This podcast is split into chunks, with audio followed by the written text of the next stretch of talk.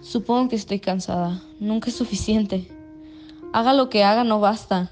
La infinita ansiedad de saber si algún día voy a llegar. Cada decisión me aleja o quizá me acerca de una manera extraña, no lo sé. Quisiera ser bonita. Bonita para mí, no a los ojos de los demás. Bonita en el sentido de poder liberar lo que me aprisiona y creer en lo que soy capaz. La belleza física parece ser un obstáculo. Es la constante etiqueta de bonita y buen cuerpo, sinónimo de estúpida. Ni siquiera dan la oportunidad de saber qué hay detrás de lo que ven. El talento no es suficiente para lograr el éxito. Basta con ver cuánto idiota es idolatrado y cuánto talento es desperdiciado. ¿Qué más necesito? A veces un par de boobies parece ser la solución. Qué estupidez que aquello de lo que me juzgan, el físico, es también en lo que se fijan, en muñecas clones plásticas. Confusión. Estoy perdiendo la pasión en lo que hago. Ya no sé a dónde voy, solo sé quién soy y sé que no encajo en este mundo. Ya no puedo, ya no quiero, me rindo. Suspiro, respiro hondo. ¿Y si sigo? No busco fama, busco trascendencia, inmortalidad por lo que mi mente crea Busco morir físicamente, pero vivir eternamente en pensamiento. ¿Será posible? Por supuesto que lo es. Solo aguanta, no te rindas. Concéntrate, enfócate y avanza.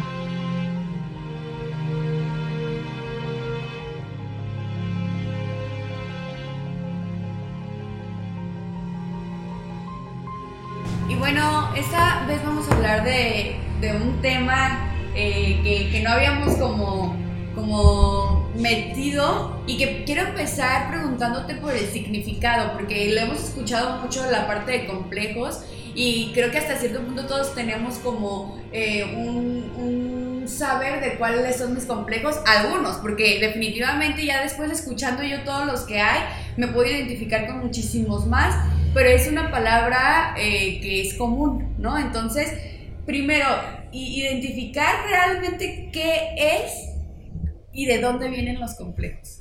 Bien, ¿qué tal? Buenas noches.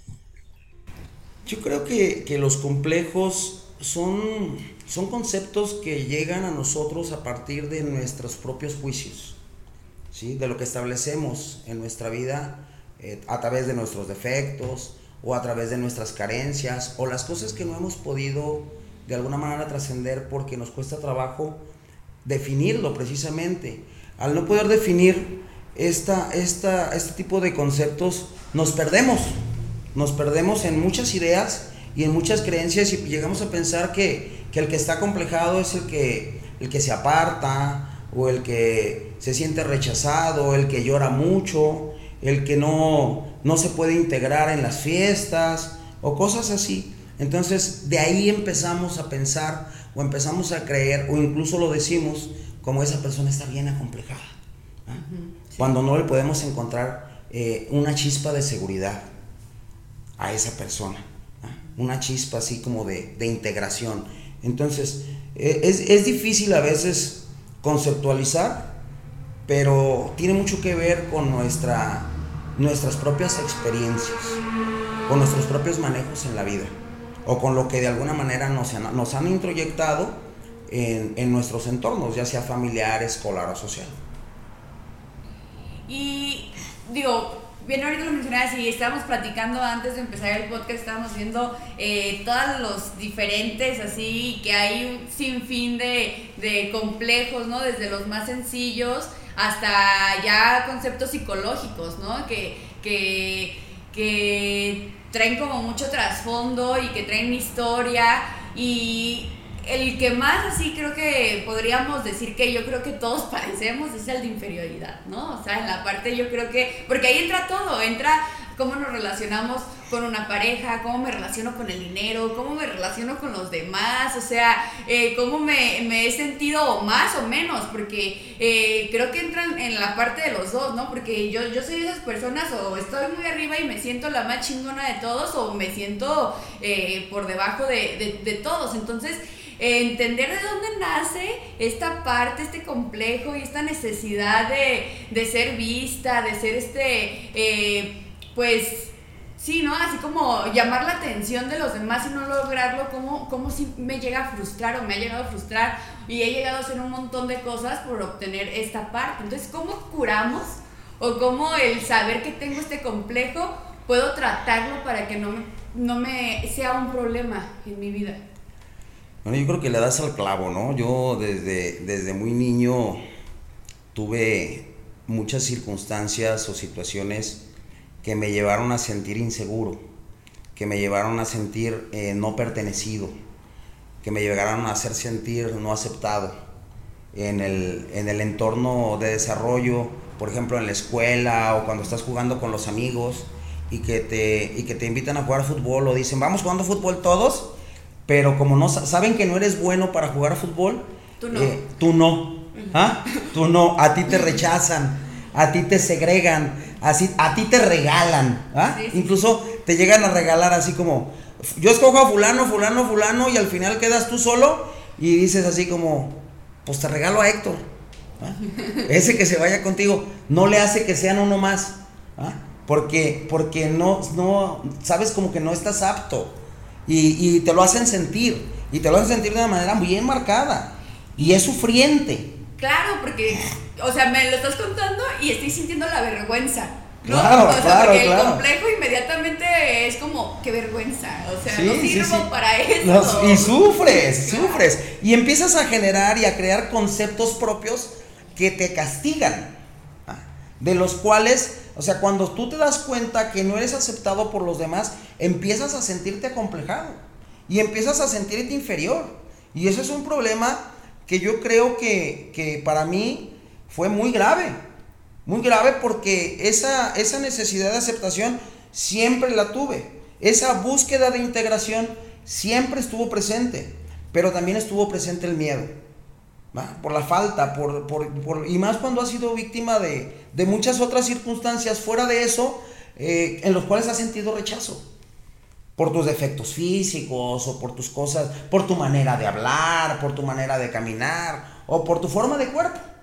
Si estás muy flaco, si estás muy gordo, si estás cabezón, si estás orejón. O sea, son cosas que los niños denotan. Y, desgraciadamente, así son brutalmente eh, crueles. ¿ah? Crueles totalmente. Y no tienen piedad hacia ti. Y el problema es que tú te crees esas cosas. ¿ah? Y eso te lleva a empezar a generar un complejo de inferioridad que, que se va exacerbando con el tiempo y que se vuelve un, demonio, ¿ah? un demonio que te persigue, porque así lo sentimos. Como yo no puedo hacer, yo no puedo hacer esto, o yo no soy capaz de esto, o yo ni siquiera puedo interactuar con una mujer porque me va a ver esto, ¿ah? me va a ver en los defectos que otros han marcado en mí.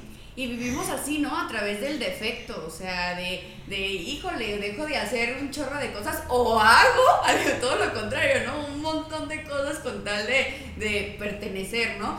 Pero ahorita hablabas de esta parte de la aceptación y, y me hago esta pregunta, o sea, ¿de, de dónde viene el, el, buscar constantemente la aceptación de los demás y por qué no me la, no me la puedo validar yo solo? Bueno, no, no, no lo podemos validar nosotros mismos como personas, creo yo, y, son mis conceptos, porque no has tenido la parte de la calificación en la familia. ¿sí? Te, han, te han hecho sentir descalificado. Muchas de las veces, cuando yo, cuando yo era niño, cuando Héctor era niño y tenía cosas que decir, en casa siempre me, me contuvieron, siempre me, me reprimieron, siempre me dijeron, tú no opines, tú no sabes, tú apártate, tú aléjate, tú quítate de aquí, tú no te metas en pláticas de adultos. Y todas esas cosas me hicieron sentir con el tiempo que mi palabra no valía. Y entonces busqué de muchas maneras ser aceptado. Incluso cuando ya estás en la escuela y, los únicos que te aceptan, por ejemplo, son los desmadrosos. Te integras a ese grupo, al grupo de los relajientos, o al grupo de los indisciplinados, o al grupo de los burros, ¿va? de los que no hacen tarea, o sea, porque esas cosas a mí me gustaban, como, como se, me daba flojera hacer tarea. De todos modos no tenía ninguna, ningún tipo de aprobación, ninguno, ningún, de ninguna manera tenía una palomita. Yo me acuerdo que, que en la etapa del kinder, he podido acordarme dentro de, de estas cosas, escuchando dentro del grupo las experiencias de otras personas y recuerdo cómo a mí me gustaba llegar con una estrellita en la frente. Cuando llegaba con una estrellita, a mí me ponían una estrellita en la frente y me, sería super, me sentía Superman. Me sentía superior, o sea, sentía así como, chin, qué bueno, qué chido, estás haciendo las cosas bien. Entonces llegar a casa, porque te, porque te decía en la escuela, te portaste muy bien y te mereces estrellita, y llegas a casa con tu estrellita bien orgulloso, y cuando te ven y te dicen, qué ridículo te ves, quítate esa cochinada de la frente. Era por lo que tú te sentías orgulloso, ¿sí sabes? Entonces, llegar al entorno familiar y que no haya esa aprobación, pues es frustrante y cuando un niño no está capacitado para enfrentar la frustración, se viene abajo. No tiene la capacidad mental ni cognitiva para poder saber lo que es bueno para él o malo para él en ese momento, sino que eres víctima de la presión familiar o de la presión social. Porque incluso cuando me subían al camión de colegio y decían, ¿y eso que traes ahí? Que, ay, sí, muy bien portado, ¿no? Ay, qué, qué, difícil, ¿no? Porque escuchamos y, y, luego te escucho y digo, ay, qué gachos tus papás, ¿no? porque, porque pues, la, la, la, primera reacción, ¿no? Buscar un culpable ante nuestra situación y dentro de, del grupo, pues hemos aprendido esta parte, ¿no? De cómo, pues sí, sí hay muchas cosas que nos pasaron, sí hay muchas cosas que a lo mejor eh, no, no estuvieron en, nuestras manos, pero el día de hoy somos responsables, ¿no? Y a mí esta parte de, que me hayan dicho, oye, eres responsable, sí, sí, sí, tu mamá, eh, ¿qué pasa de lanza? Porque siempre te hizo sentir que comías mucho y que te ibas a poner bien gorda y estar gorda está muy mal, este, y sí, sí, sí, qué mal que tu papá nunca estuvo y que es un drogadicto y que nunca, nunca se preocupó por ti, y, o sea, como con todas las cosas que yo venía, pero el día de hoy tú eres responsable de hacer un cambio en tu vida, ¿no? Y, y, para mí la responsabilidad siempre ha sido un problema, porque a mí nunca me ha gustado hacerme responsable de, de algo, ¿no? Entonces eh, me da mucho miedo, a mí me, me aterroriza la responsabilidad el, por, por, el complejo, ¿no? De no creer claro, que puedo. Claro, claro, claro. Pero tiene mucho, fíjate que, que yo, yo hubo un momento en, la, el que me sentí muy mal y que yo creo que al llegar al grupo no lo tenía muy consciente, pero con el tiempo lo fui, lo fui recordando. Había en una ocasión, era mi cumpleaños. Mi papá, yo quería que mi papá estuviera en mi cumpleaños ese día. Y mi papá no quería estar ahí porque tenía que ir a trabajar o no podía estar ahí porque tenía que ir a trabajar. Entonces me hizo una promesa. Me dijo, si me dejas ir a trabajar, cuando yo regrese, te voy a traer una bolsa muy grande de carritos. Entonces, por conveniencia, porque yo no sabía que estaba actuando por conveniencia, porque no tenía el conocimiento de eso, pero dije, está bien, vete a trabajar y espero mis carritos, porque así estamos acostumbrados a vivir a través de intercambios, ¿sí? sí. Te voy a permitir a cambio de esto. Entonces, él se fue a trabajar y no llegó hasta muy tarde y yo me quedé dormido. Pero lo primero en lo que pensé después de que desperté el otro día fue en correr al cuarto de mi papá y preguntarle por mi bolsa de carritos. A lo mejor dices, que eso es mínimo, ¿no? Pero para una persona que vive con estas, con estas problemáticas, con estos conflictos, es algo muy grande. Porque eh, yo llegué y le pregunté, oye, ¿y mi bolsa de carritos? Y él me dijo, ay, se me olvidaron. Luego te la compro. Entonces, eso, eso en mí, soy una persona que he comprendido con el tiempo y estando en el grupo que soy extremadamente sensible, hipersensible en extremo. Eh, para mí fue como, como que se me, se me vino el mundo encima, porque me hizo sentir que no era importante me hizo sentir que lo que yo necesitaba o las promesas que a mí me hacían no eran importantes. Y poco a poco eso fue teniendo impacto en mi autoestima. Eso fue creando un complejo, un complejo de inexistencia, ¿no? Un complejo de carencia, de falta de importancia. O sea, no eres suficiente importante como para que te traigan algo y se acuerden de ti. Sí, ay, y, digo, y eso pienso todo lo que ha detonado ya después eh, viviendo como adulto, ¿no? Porque claro que de alguna forma se reflejan y, hablar de esta parte de la niñez eh, es, es bien padre, creo que, que el día de hoy poder también concientizar, ¿no? Este, yo cuando empecé a escuchar como toda esta parte y empecé a entender lo importante que es este eh, hablarle bien a un niño, o sea, ni darle de más, ni darle de menos, y que al final siempre hay un resentimiento, pero poder hacerlo lo mejor posible. Eh, es bien importante porque creo que no hay como una educación emocional, nunca la hemos tenido. En mi, mi, mamá ni mi papá tuvieron una educación emocional, ellos me dieron lo que ellos aprendieron en su casa y entender toda esta parte ha sido bien doloroso, pero creo que el día de hoy tenemos eh, pues mucha información a la mano, ¿no? Para poder como, como ser un poquito más conscientes del el impacto que tienen nuestras palabras hacia los demás. Porque eh, eh, las palabras tienen un peso impresionante que el día de hoy lo puedo ver, o sea, como eso que, que nos platicas, ¿no? Como el que no lleguen los carritos, el que no llegue la promesa, el que te digan que si, que, que si comiste demasiado y al ratito eh, vas a estar bien gorda, o que si, ¿por qué no te peinaste? o ¿por qué no te pusiste el calcetín y la vergüenza? O sea, y todo eso que genera un, una un comentario a lo mejor no malintencionado, pero que a mí me causó una vergüenza, un sentimiento de, rechazo, tiene un impacto bien fuerte en mi vida. Porque después de eso, o sea, un montón de cosas para validar todo lo que no, no sentí de, chiquita, ¿no? Entonces, es bien fuerte por eso hablar de, de esta parte y, te escucho y digo, qué, qué interesante poderlo hablar, poderlo eh, hacer notar, ¿no?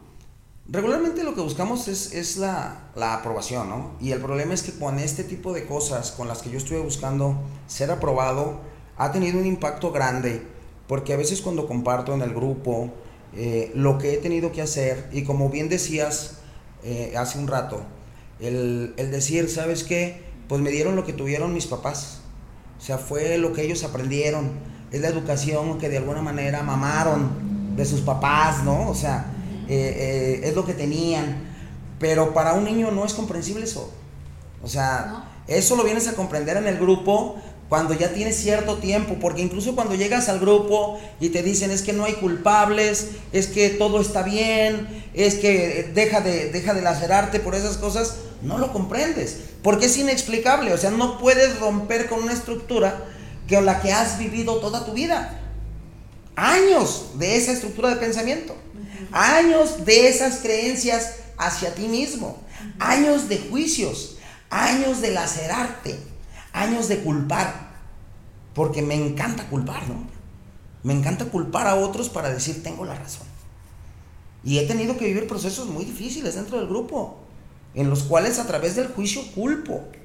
Y siento así como el rechazo y no me toman en cuenta como yo quisiera y no saben quién soy y es que yo soy de esta manera. El problema es que he detectado algo, algo que luego eh, no, no podía ser capaz de detectar tal vez, pero por ejemplo cuando yo comparto frente a, a personas con autoridad, como en el caso de mis padrinos o personas que tienen tiempo, que de alguna manera sé que la manera en la que comparten, me inhibo.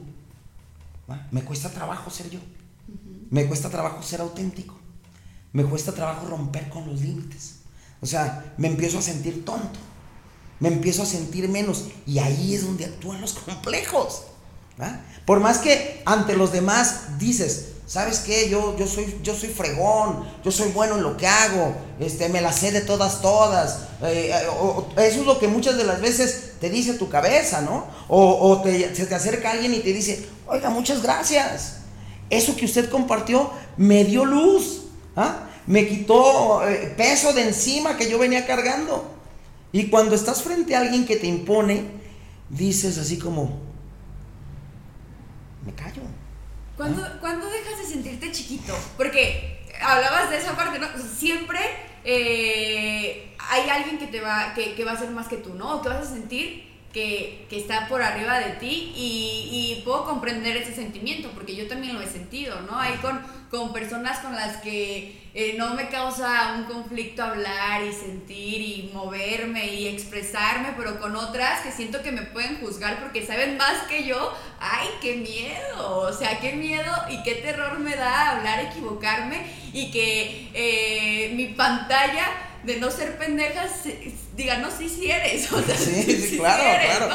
Y, es bien frustrante, es bien frustrante porque son las cosas con las que vienes cargando, ¿no? O sea, eh, eh, esa necesidad de, reconocimiento que yo tenía de niño sigue estando presente y sigue actuando. ¿Y, y cómo, cómo eliminarla? Porque muchas de las veces escucho que alguien está compartiendo algo, algo que yo ya había compartido, ¿sí? Alguien que ya tiene tiempo, que tiene una, figura de autoridad, que lleva un liderazgo y que en algún momento yo lo había compartido con mucha fluidez y cuando lo escucho y digo así como, ahí está, eso fue lo que yo dije, eso está bien, pero no tienes la capacidad como para eh, poder hacerlo tú frente a esa persona, porque te, te, sientes limitado. Entonces, genera, genera muchos conflictos. Y tiene que ver con estos sentimientos de, inferioridad que tal vez, a pesar del tiempo que yo tengo dentro de una agrupación, no he podido trabajar adecuadamente. ¿Y cómo sería trabajarlos adecuadamente? Bueno, yo, yo, creo que es bien importante hablar de estos miedos en apadrinamiento con la persona que te escucha, ¿no? Porque, digo, yo no, yo no comprendía en un inicio cuando llegué al grupo lo importante que era ser honesto y hablar con el corazón. Dice, ¿sabes qué? Es que soy una persona eh, que se siente menos que los demás. O sea, yo quiero, yo, yo quiero sobrecompensar ese sentimiento de inferioridad actuando como sabelo todo. ¿ah? Con un complejo de superioridad. Y quiero voltear a ver así como a los, a los que tienen menos tiempo o a los que saben menos cosas, como debajo del hombro. Sí, claro. Y eso hasta la vida normal, ¿no? O sea, siempre eh, estudia más para cuando te pregunte el maestro sepas qué contestar y no te veas tonto, ¿no? O sea, y tienes que estar en el cuadro de honor y que te reconozcan y, o sea, de alguna forma lo sacamos, ¿no? O sea, que, que no se note que, que, que hay un peso en esta parte, ¿no? Entonces, eh, alguien como yo que ha vivido inseguridad por, por, el abandono, porque no estuvieron, por lo que me dijeron, por etc, etc, pues ha buscado en otros lugares cómo ser reconocida, ¿no? Pues estudia un buen, eh, que, que, que, que, siempre tengas buenas calificaciones, que los maestros te ubiquen, que, que, te, que te inviten, que sepan que, existes, o sea, que, en el trabajo seas chingona y que y te inviten a hablar y que, o sea, e, esta necesidad, ¿no? O sea, porque de alguna forma lo, lo, lo como que lo volteamos, ¿no? Toda, todo este complejo, pero ahí está, ¿no? Ahí está súper latente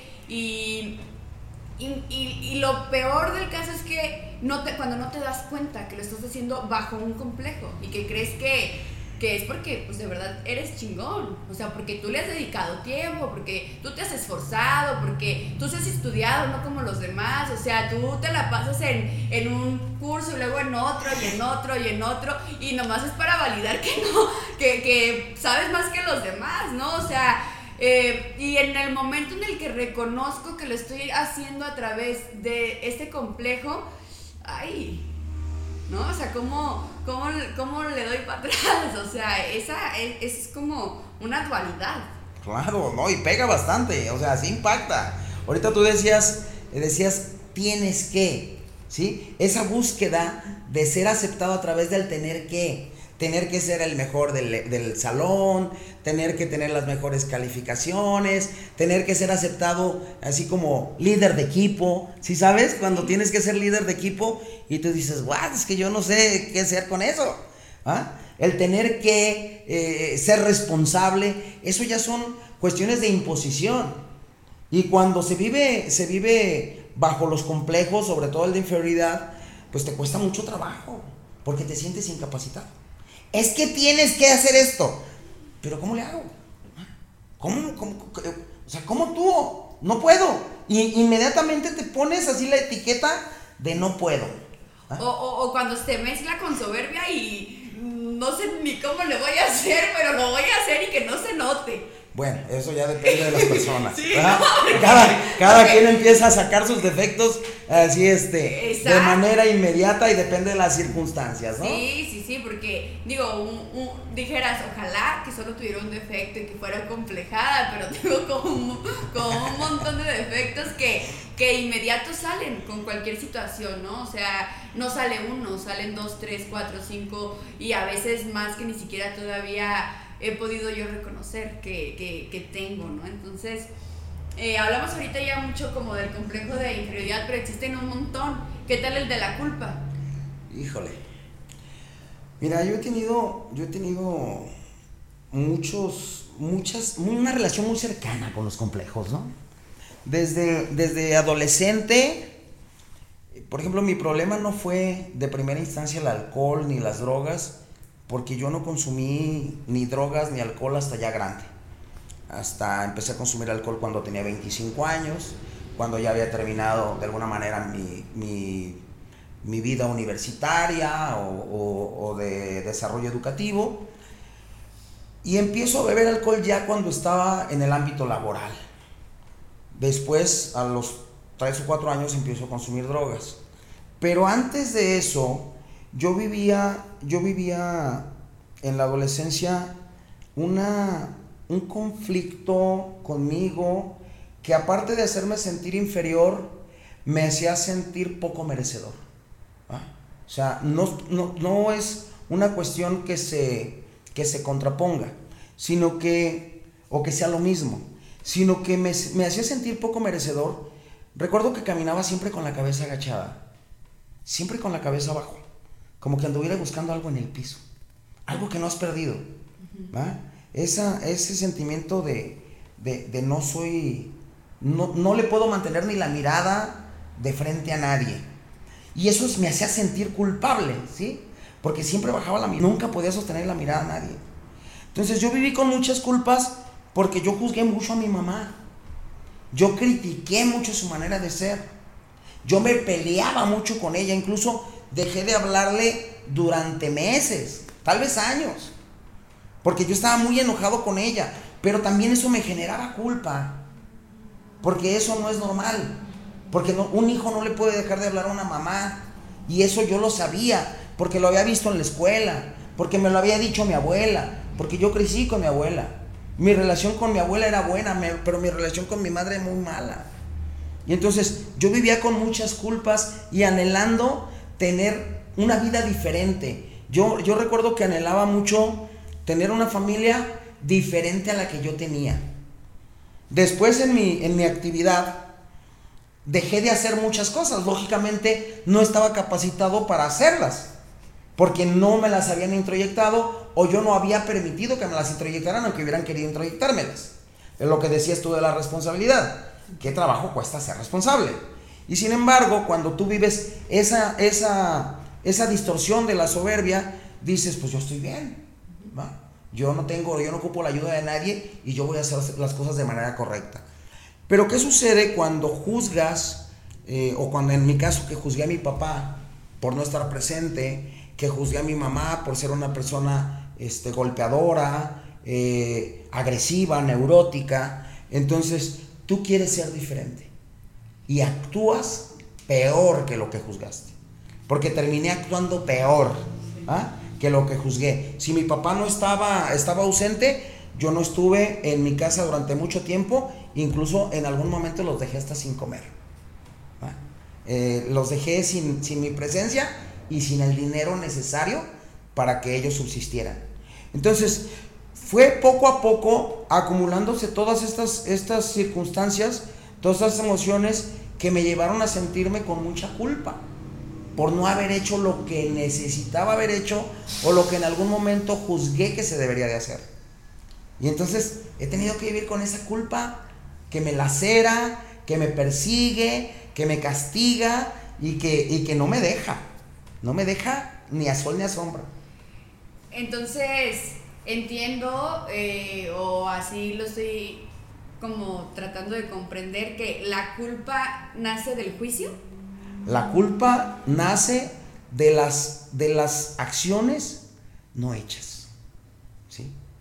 O de las decisiones que no llegaron a concretarse, de los sueños inconclusos. Ahí empieza a surgir la culpa. Empiezas a, O sea, yo pensaba como cuando tengas una familia vas a hacer todo lo que contigo no hicieron. Y te das cuenta que cuando tienes una familia te encuentras incapacitado para hacer las cosas. ¿Por qué? Porque no tienes, no tienes esa fuerza interna que te va a ayudar a resolver o a solucionar o a, actuar de la manera que tú siempre dijiste que ibas a hacerlo. Porque, porque no, una persona, Héctor, no, no ha sido congruente todo el tiempo. No, pues. yo creo que la mayoría del tiempo no somos congruentes, ¿no? Con lo que pensamos, sentimos y actuamos. Imagínate, si eso es ahora en un grupo, ¿cómo sería antes de eso? Sin embargo, yo decía, yo estoy bien. Pero ha sido, ha sido una constante el que yo muchas de las veces he actuado por culpa, incluso con mis hijos. Al buscar resolverles cosas porque de alguna manera siento que les debo. ¿Sí me explico? O sea, ese sentimiento de que debes, le debes a alguien, que no estuviste, que no hiciste lo suficiente para, para conforme a lo que habías hablado.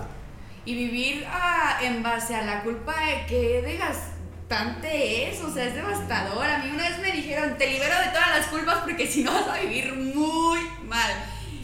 Y es real, o sea, porque vives eh, básicamente como encadenado, ¿no? A esta parte de decir, güey, o sea, eh, necesitas recompensarle, o sea, esto que pensaste estuvo muy mal, o sea, esto que, a lo mejor no le dijiste, porque yo, yo creo que mucha culpa con mi mamá, yo igual, al igual que tú, la juzgué muchísimo, yo creo que más que a mi papá, a pesar de que ella sí estuvo, siempre la juzgué muchísimo, ¿no?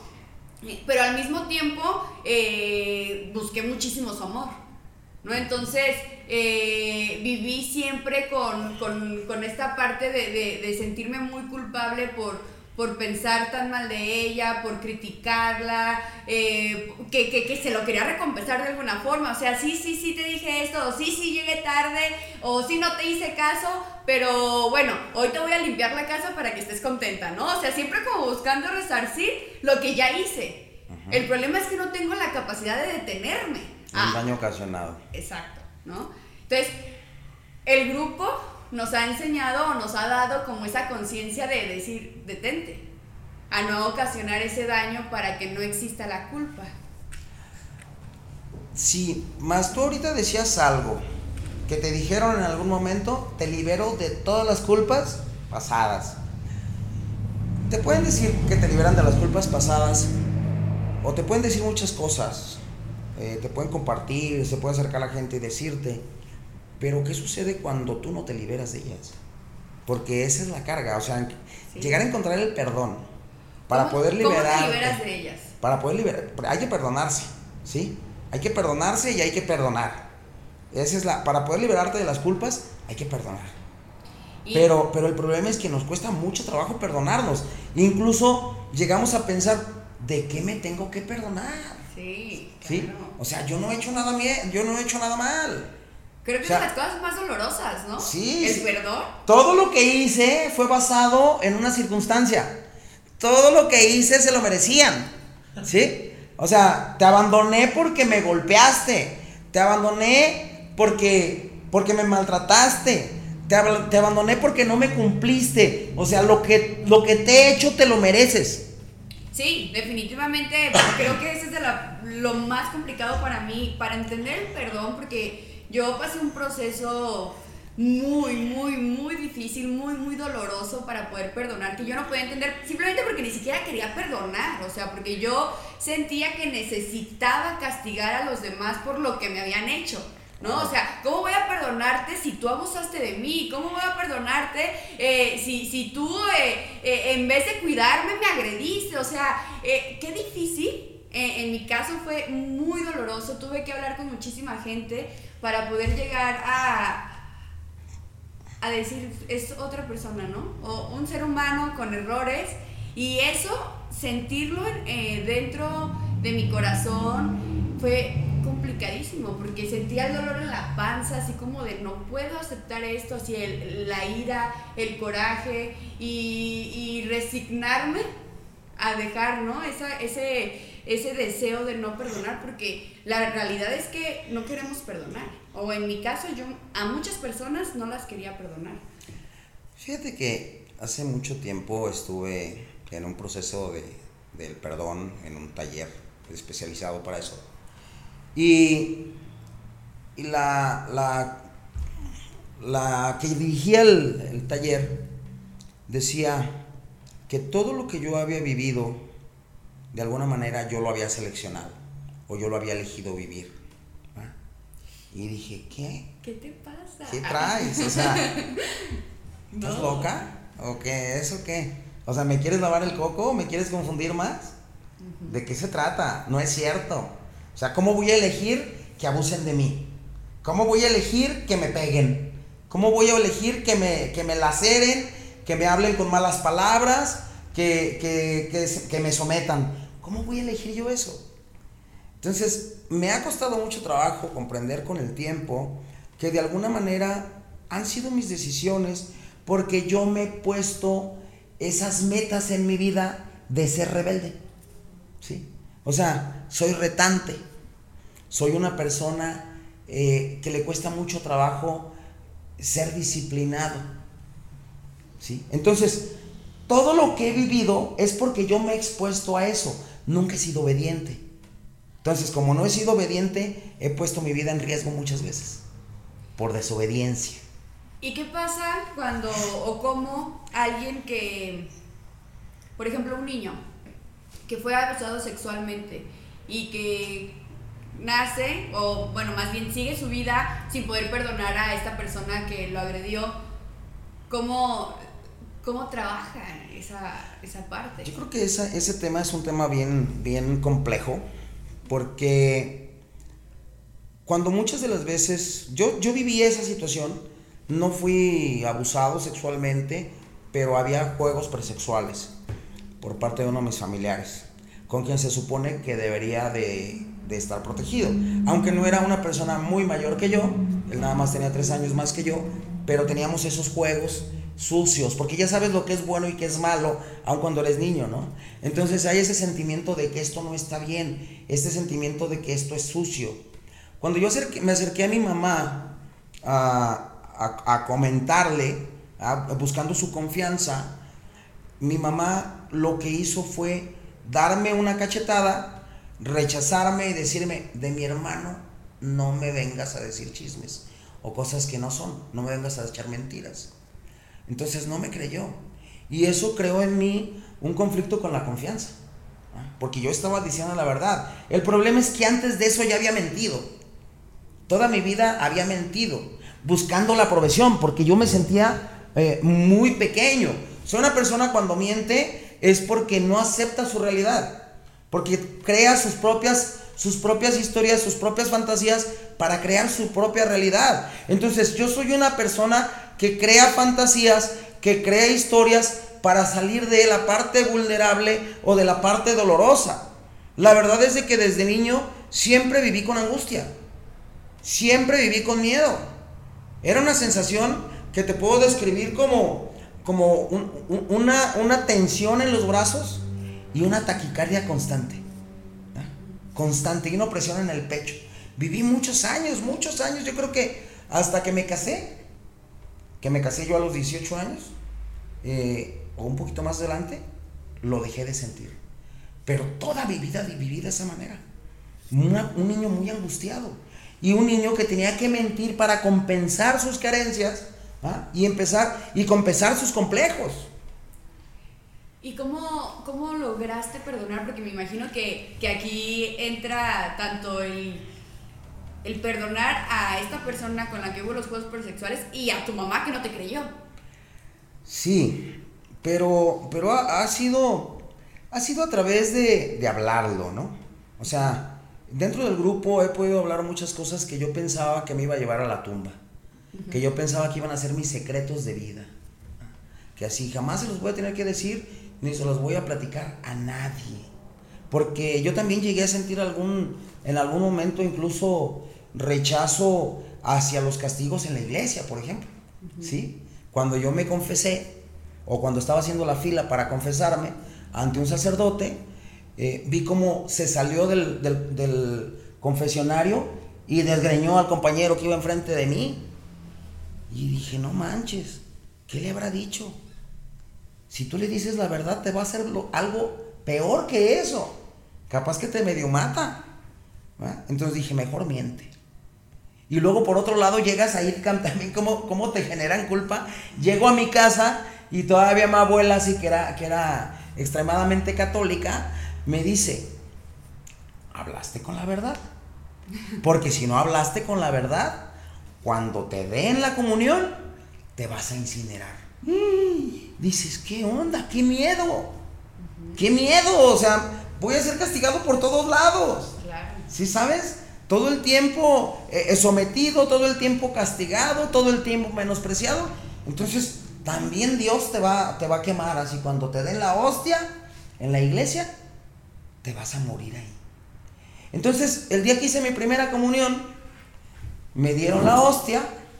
Recuerdo claramente cuando llegó el sacerdote y me dijo el cuerpo y la sangre de Cristo y me puso la hostia en la boca.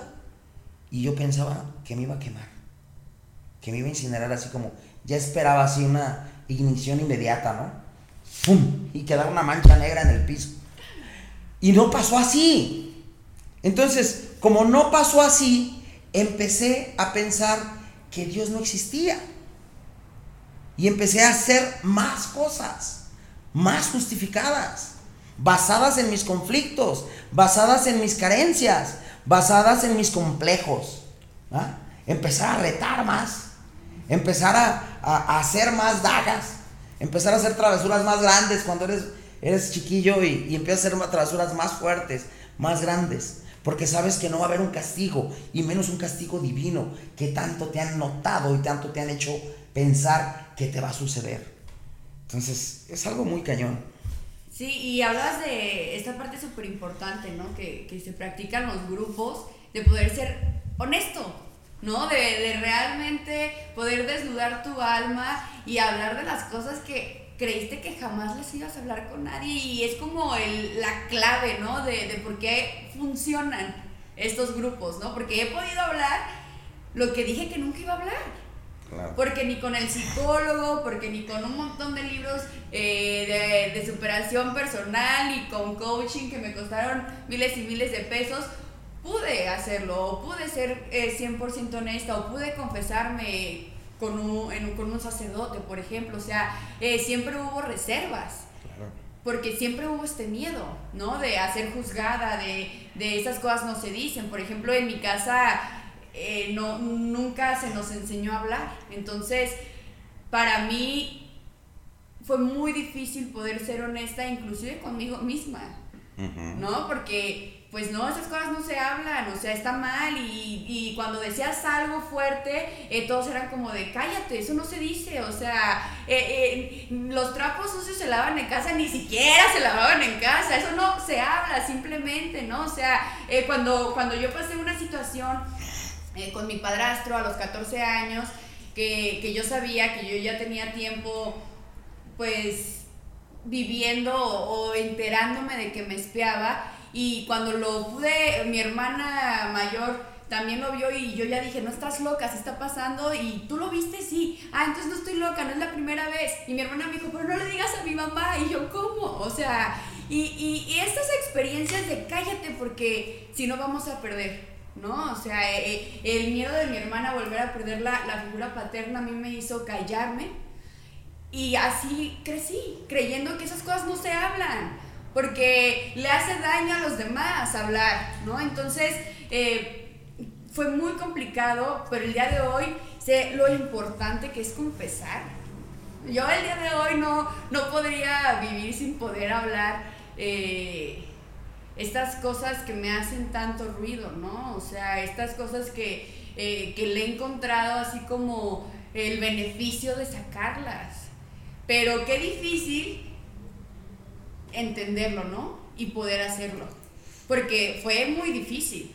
A mí me costó tiempo, mucho tiempo poder ser honesta porque me dio miedo, porque me dio vergüenza, porque eh, me hacía sentirme vulnerable y siempre me ha dado mucho miedo eh, la vulnerabilidad. Claro. Yo creo que son estigmas. O sea, un estigma es una marca, eh, como los estigmas de Cristo, ¿no? Las marcas de las manos, la corona de, espinas. Entonces, esos estigmas que hemos vivido, esos estigmas sociales, siguen, siguen presentes y desgraciadamente es algo que se ha marcado en la educación. De todos, los, seres humanos está bien marcado eso. Me ha tocado, el otro día estaba yo eh, platicando con una de mis ahijadas eh, y me enseñó su teléfono y me dijo, mira lo que me mandó mi mamá. Y había una frase que decía, no le digas todo a tu padrino. Entonces, esa manera de ser, esa manera de, de pensar, eso nos ha limitado en mucho. Hablar de nuestros verdaderos problemas, de lo que nos tiene acomplejados, de lo que nos hace sufrir, es por falta de, de confianza y de capacidad, porque vivimos esos estigmas. Y vivimos tras, de, tras de nosotros, así las personas que, que, guiaron por primera vez nuestra vida, que fueron nuestros padres, nos marcan pautas de no decir, de no descubrir, de no sacar. Quédate con eso guardado, no le digas a nadie. Entonces, eso es un grave problema, porque por eso muchas personas ni siquiera tienen la más mínima idea que en un lugar como un grupo los van a, los van a sacar adelante. Y se vive atado, ¿no? Y, y, eso es lo que nos hace no encontrar la felicidad, porque ahora yo he entendido que la felicidad la puedo encontrar en pequeños momentos de libertad que me da ser, honest, ser honesta, por ejemplo, ¿no? O sea, ser realmente honesta me regala una libertad emocional, mental y incluso física, porque yo somatizo muchísimo todas mis emociones, entonces... Eh, al final, pues el ser humano lo que busca es ser feliz. Claro. Y no, y no logramos ser felices porque estamos atados a ocultar. Claro, claro. Ah, porque vivimos de esta... ¿Cómo? Así actúan los complejos, fíjate. ¿Cómo actúan los complejos? Y, y, por ejemplo, algo tan sencillo como decir, yo fui. Yo lo hice. Sí. ¿Sí? sí. ¿Quién, ¿Quién rompió el jarrón? Pues no sé, se me hace que pasó el perro. ¿Ah? Entonces, fui yo tener ese, ese valor, tener esa, esa capacidad, esa responsabilidad, ese compromiso, que decían cuando estaba en la escuela, el compromiso cívico de hablar con la verdad. ¿eh? Decir, fui yo. ¿Quién hizo esto? Fui yo. Regularmente le damos mucho rodeo al decir, yo lo hice. Nos cuesta mucho trabajo. Enfrentar la verdad, enfrentar la realidad y decir, ¿sabes qué? Pues yo hice estas cosas, eh, que no estuvieron a lo mejor bien en su momento, pero lo hice. Y me quito y me libero, me libero de, la, de lo que me viene, me, lo, me viene complejando. Me libero de la culpa. ¿ah? Me libero de, de, de, todo, de todo este lastre y de todo este peso del, del, del secreto, ¿sí sabes? Es mi secreto y no te lo voy a decir y no se lo voy a decir a nadie porque es mi secreto. Aunque muchas de las veces son secretos a voces. O sea, porque la gente ya sabe cómo actúas. Porque la gente ya sabe, o sea, cuando menos los más cercanos a ti ya saben. Pero esa necesidad de buscar integración y no encontrarla, de buscarte pertenencia y no encontrarla, te hace seguir cargando con estos conflictos de complejo. Con estos complejos, con estos complejos de culpa, con estos complejos de, de, inferioridad, con este complejo de minusvalía, con este complejo de poco valor. De que no tienes y que no sirves para nada, porque así te lo han hecho sentir, tanto en casa como en, como en tu entorno social. Y el día de hoy que eres consciente de los complejos que, que Héctor tiene, ¿cómo vives o cómo lo vives? Mm, mira, yo creo que que mi vida ha cambiado radicalmente. Gracias a Dios, no soy el que llegó. Ya tengo ciertas 24 horas aquí, he pasado por muchas cosas, he tenido oportunidad de estar en muchos lugares, y no me refiero a, lugares así como viajar por el mundo, ¿no? Sino que me refiero a que he tenido que estar en situaciones que me confrontan, en situaciones que me hacen darme cuenta y ver las incapacidades que Héctor tiene para vivir una vida que lo direccione hacia la felicidad. Que el propósito de todos, de todos los seres humanos es ser felices en algún momento. Pero he estado tan incapacitado para encontrar ese camino, porque yo lo he querido encontrar como en una persona, ¿no? O sea, hablando del amor, eh, he querido encontrarlo eh, en los amigos, he querido encontrarlo en el alcohol, he querido encontrarlo en algún psicoactivo y no lo he encontrado. Porque no estaba ahí. Porque la felicidad era otra condición, o sea, era otro el camino. Ni siquiera yo quería aceptar que era como el camino de tener un poder superior en tu vida. Yo decía, yo voy a encontrar la felicidad porque yo soy bien fregón. Y yo voy a ser feliz en algún momento porque lo voy a exigir. Y darme cuenta que entre más exiges las cosas malas apartas de tu vida, es algo bien cañón. Porque, porque aquí me di cuenta realmente quién es Héctor, ¿no? Realmente lo carente e incapacitado que ha estado Héctor y lo infeliz que ha sido Héctor. Pero, pero siempre queremos andar ante los demás así con la apariencia de que somos felices. Claro. Yo tenía, yo tenía, en mi relación, en, la relación que tenía con, con, mi esposa, fíjate que aparentábamos todo el tiempo ser muy felices. Andábamos en la calle de la mano y así todo el mundo nos veía como, ay, qué bonita pareja. Y en la casa era un infierno. Porque ese complejo de inferioridad me llevaba, o ese complejo de, de falta de aceptación, me llevó a engancharme de una manera muy enfermiza de una persona, de la primera persona o de la única persona que me dijo, te amo, me encantas, quiero que estés conmigo para siempre. Entonces, para siempre es para siempre, ¿sí sabes?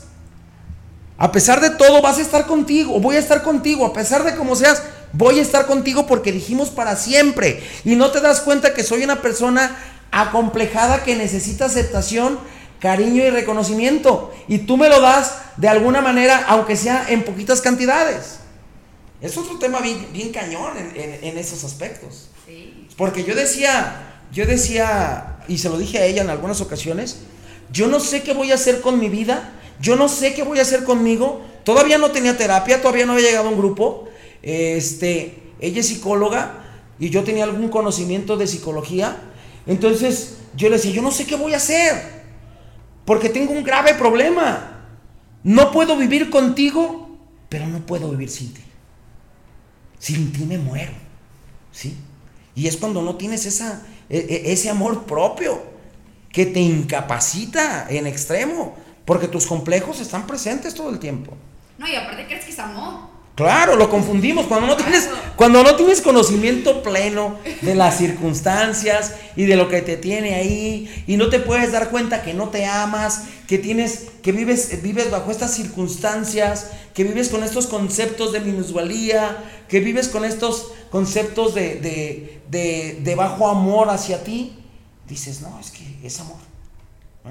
Es amor. Y todas las parejas tienen problemas. Todas las parejas tienen un conflicto, ¿no? Pero yo ya tenía conflictos hasta por no decir por qué no iba cuando iba a la tienda.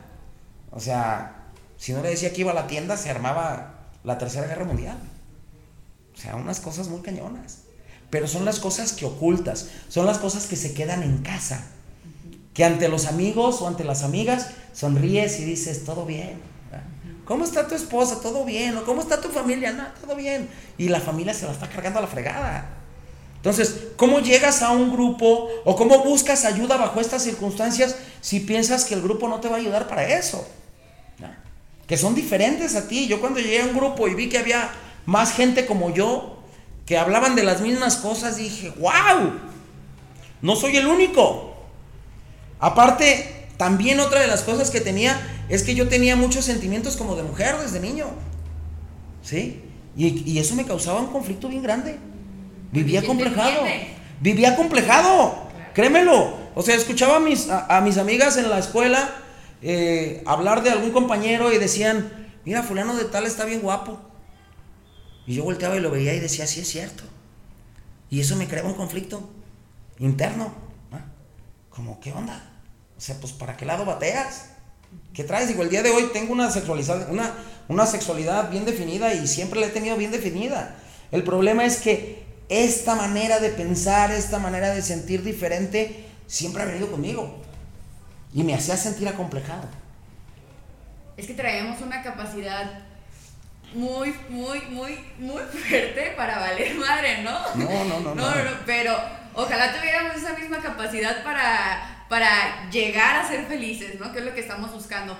Entonces, hablar de esta parte de los complejos, eh, de, de, también platicar de la alternativa que el día de hoy nosotros tenemos para, pues para, primero que nada, reconocer cuáles son los que tengo yo, ¿no? Y poderlos trabajar y poderlos eh, sanar de alguna forma o por lo menos pues darle pausa, ¿no? De vez en cuando a que mis complejos no actúen en toda situación, porque he entendido también que siempre van a estar.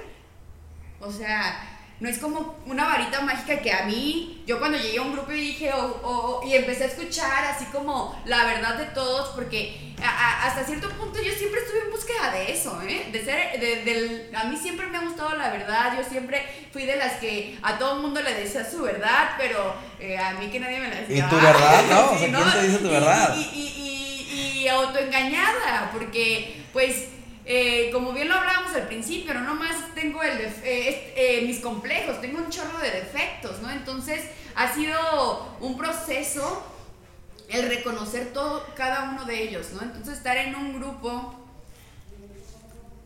escuchar, ¿no? La verdad en otras personas a mí me, dio libertad. Entonces yo por eso me, me quedé, porque dije, qué, qué padre que él se atreve a decir todo eso que hizo y no le causa conflicto, o sea, sonríe, se ríe y se ve feliz, o sea, no se ve fingido, se ve real. Y a mí eso se me hizo súper atractivo porque yo dije, yo quiero eso, porque yo siempre he tenido que fingir, porque yo siempre he sido falsa, yo siempre he sido una máscara, yo eh, hice un personaje de, de, de quién era la que actuaba allá afuera, pero no, no, no era una realidad y eso me causaba un conflicto. Claro, claro. O sea, y es como, como algo mágico. Llegar a un grupo es mágico. Muchas de las veces no nos damos cuenta porque llegamos llorando, ¿no? O sea, llegamos sufriendo, eh, llegamos así muy, muy lastimados, queriéndonos matar, buscando de todas las maneras eh, pensar que somos las peores personas o que hemos sido víctimas de las circunstancias porque yo soy bueno y la gente se aprovecha de mí. Sin embargo, eh, en el tiempo que tengo dentro del grupo ha sido, eh, pues ha habido de todo. Eh, a veces he tenido que sufrir, a veces he tenido que reír, a veces he tenido que llorar, pero, pero es parte de la vida. Y darme cuenta que la vida es así. La vida es un juego, la vida es una aventura. he podido enfrentar la vida de una mejor manera, mucho mejor mucho más manejable, mucho más comprensible, eh, mucho más aceptable, ¿sí sabes? Porque te digo, como te decía, te decía antes, desde niño hasta los 18 años me sentí ansioso. Después tuve que beber y drogarme para que esa ansiedad no volviera a mi vida. Y después llegar a un grupo para tampoco vivir con ansiedad, para tampoco vivir con angustia y ya no vivir con miedo. El día de hoy eh, estoy libre de, alcohol y drogas, pero mis emociones no me dejan. Ahí están todo el tiempo, por eso me he quedado, ¿no? Por eso he estado aquí dentro del grupo, por eso tengo los años que tengo dentro del grupo, porque he podido desarrollarme y he podido comprender que todo lo que yo andaba buscando estaba aquí. Estaba aquí y no me daba cuenta. Porque yo tenía juicios, fíjate, yo no me quería acercar a un grupo porque mi papá fue a grupos y no le sirvió de nada, nunca cambió. Entonces, ya cuando estableces ese tipo de juicios, te limitas. ¿A qué, les voy a decir? ¿Por qué les voy a, platicar mis problemas? ¿Qué les importa? Y saber que a través de dialogar, a través de platicar, a, través de externar el sufrimiento, este sentimiento de minusvalía, este sentimiento de falta de amor, de carencia, eh, ha liberado en gran parte mi vida y me ha acercado cada vez más hacia la felicidad. Lo que yo encontraba en el